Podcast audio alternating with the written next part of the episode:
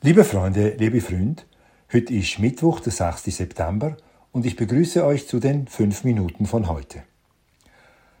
Der Fremdkörper. Gestern Morgen, mitten im Bächlein, an dem ich fast täglich vorbeikomme, mitten in diesem Wässerlein, das munter und frisch dem Weg entlang durch die Wiese fließt, lag eine Büchse.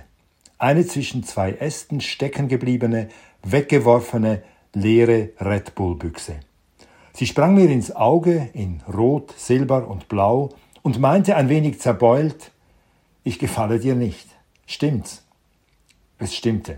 Aber nicht die Büchse ärgerte mich, sondern derjenige, der sie achtlos in mein Bächlein geworfen hatte.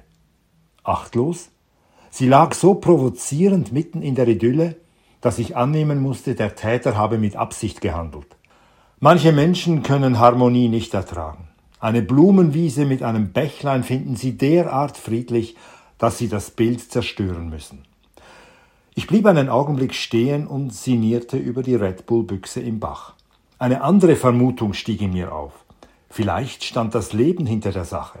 Es hatte den Täter ausgeschickt, mich zu prüfen.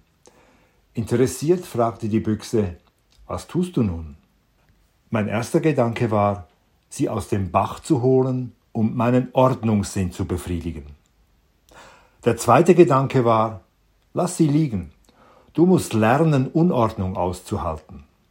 Der dritte Gedanke war, es geht hier nicht um dich, sondern um die Natur. Sie ist ein lebendiges Wesen und mag keine Fremdkörper. Die Büchse tut dem Bächlein weh. Dieser dritte Gedanke gefiel mir am besten. Ich zog die Büchse zwischen den Ästen hervor nahm sie mit und gab der Natur ihren Frieden wieder. Das war nett von mir und sehr umweltbewusst. Nach ein paar Schritten jedoch änderte ich meine Meinung. Ich kehrte um und stellte die Büchse zurück in den Bach. Denn der vierte Gedanke war, im Papierkorb vorn an der Straße fällt eine Red Bull Büchse niemandem auf. In einem Bächlein schon. In einem Bächlein fordert sie uns heraus, dass wir über sie nachdenken.